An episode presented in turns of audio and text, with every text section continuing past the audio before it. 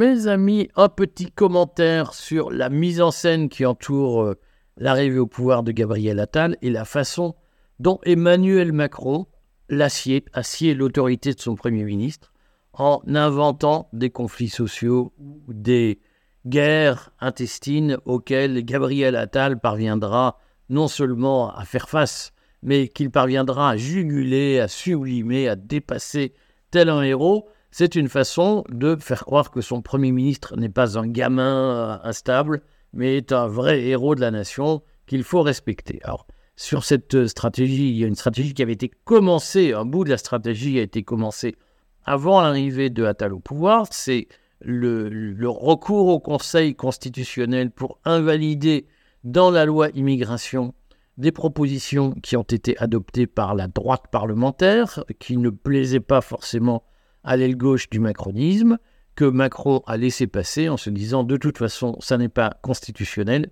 et le Conseil constitutionnel va les invalider. À l'heure où je tourne cette vidéo, je n'ai pas encore la décision du Conseil constitutionnel, mais on voit bien la stratégie qui est utilisée, qui consiste à dire, mais nous, Français, qui, vous qui détestez les immigrés, vous, vous, qui luttez contre le grand remplacement, eh bien, je vous fais une fleur, je vote une loi dure, même si euh, certains ne l'ont pas trouvé assez dure, et en même temps, je sais que ce que je fais voter, euh, c'est le Conseil constitutionnel qui dira non. Moi, je dis oui, le Conseil constitutionnel dit non. C'est une vieille technique utilisée par les élus. Ah, euh, vous savez, vous savez peut-être pas d'ailleurs, mais quand un élu est l'objet d'une demande de la part d'un électeur, eh bien la règle que moi j'ai connue quand j'étais petit, que j'ai travaillé dans l'administration, la règle c'est que quand euh, on dit oui à, un électeur, c'est le ministre qui le dit, ou l'élu, et quand on dit non, eh bien, c'est un fonctionnaire qui dit non. Cette, cette tactique, Macron l'utilise sur la question de l'immigration en instrumentalisant le Conseil constitutionnel. Mais la deuxième partie de la stratégie est intéressante, c'est la stratégie utilisée par les agriculteurs, avec les agriculteurs, pour montrer que Gabriel Attal est capable de résister à un conflit social et même de le surmonter et encore mieux de le résoudre. Donc, on a vu ceux qui ont regardé mon reportage au, barrage de Carbone ont vu que j'ai rencontré sur place euh, les vrais chefs, comme on m'a dit. On va vous montrer les chefs euh, qui sont euh, des acteurs, qui sont les responsables locaux de la FNSEA. Et qui ont leur liste de revendications prête. Et on vous a monté à la télé avec l'aide des médias euh, euh, mainstream, qu'on dit, avec l'aide du cartel des médias subventionnés. On vous a monté une histoire, c'est la révolution, les paysans se soulèvent, la jacquerie, ils en ont marre. Et en réalité, le gouvernement leur laisse paisiblement et avec malice exprimer leur ras-le-bol pour pouvoir d'abord vider la colère éviter qu'elle ne revienne. Et une fois que la colère aura été bien exprimée, eh bien, le gouvernement sortira des concessions qui sont arrêtées avec la FNSEA depuis au moins trois jours euh, et qui, sont euh, d'ores et déjà connues.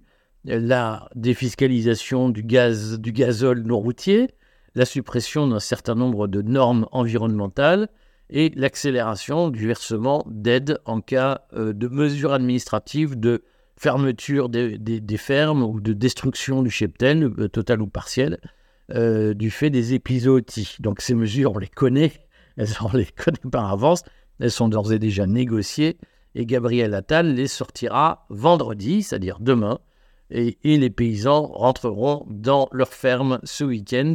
Il y aura peut-être quelques barreaux d'honneur, en tout cas c'est le calcul que fait le gouvernement, c'est qu'il y aura sans doute quelques barreaux d'honneur pour dire vous êtes des enfoirés, euh, les paysans euh, manifesteront samedi, euh, ils feront la grande manifestation de clôture, et puis les choses reviendront dans l'ordre. Sauf si, mais personnellement, je ne crois pas au sauf si, c'est-à-dire que les barrages sont globalement tenus par la FNSEA. La FNSEA s'est servie des petits paysans en colère pour faire avancer ses revendications. Elle a d'ailleurs dû dire à Bercy, si vous ne supprimez pas la refiscalisation du gazole routier, on vous enverra du lisier euh, sur les façades des préfectures. Et comme Bercy a résisté, eh bien, euh, la FNSEA a envoyé du lisier, elle a utilisé de la chair à canon et elle récupérera la mise une fois que euh, tout ça sera passé et que Gabriel Attal pourra donner le sentiment d'être un héros de la lutte contre la grogne sociale. C'est important pour le gouvernement d'avoir un Premier ministre qui donne le sentiment d'être une personnalité forte, qui résiste à la pression, parce que ça dissuade les mouvements trop faciles. Si un chef donne le sentiment d'être trop faible, eh bien, il encourage la grogne.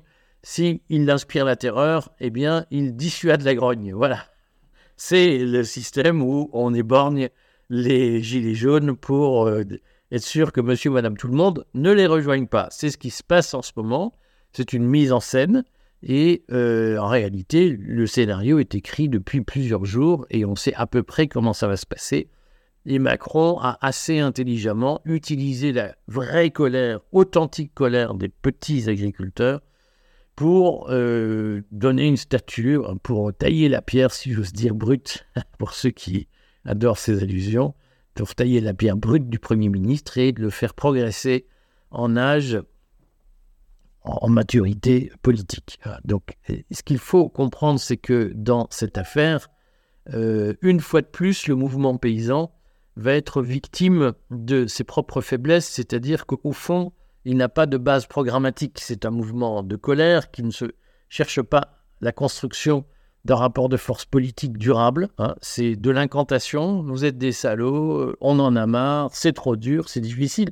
Toutes choses sincères et qui, ça fait, c'est nécessaire de les exprimer, mais ça annonce une défaite politique parce que la caste qui est face à ces gens elle, a son programme, son artillerie, son rapport de force construit, et elle jubile lorsque euh, la contestation se résume à des, éruptions.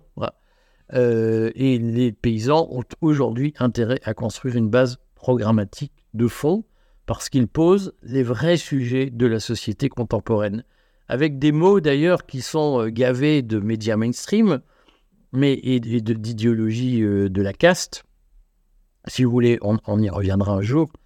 Euh, mais euh, les, paysans, surtout, euh, posent les vrais problèmes de la surréglementation dans notre société, de la surintervention de l'État, des charges trop lourdes, et où on voit bien que les paysans ont conscience de vivre mal parce qu'il y a trop de règles qui pèsent sur leur métier, même s'ils n'en tirent pas forcément les bonnes conclusions, même si Macron a des infiltrés qui tiennent le truc, qui récupèrent le mouvement euh, sous couvert d'être des, des contestataires, en réalité, le problème que posent les paysans aujourd'hui, c'est celui de la surintervention de l'État dans l'économie. On n'en peut plus. Voilà. Et ce mouvement-là, il faut l'accompagner. Bah, retenez bien, tout ça est une mise en scène. On vous a fait croire c'est la révolution. Vous allez voir, ça va saigner, ça va être dur. C'est une mise en scène que le pouvoir utilise pour se renforcer.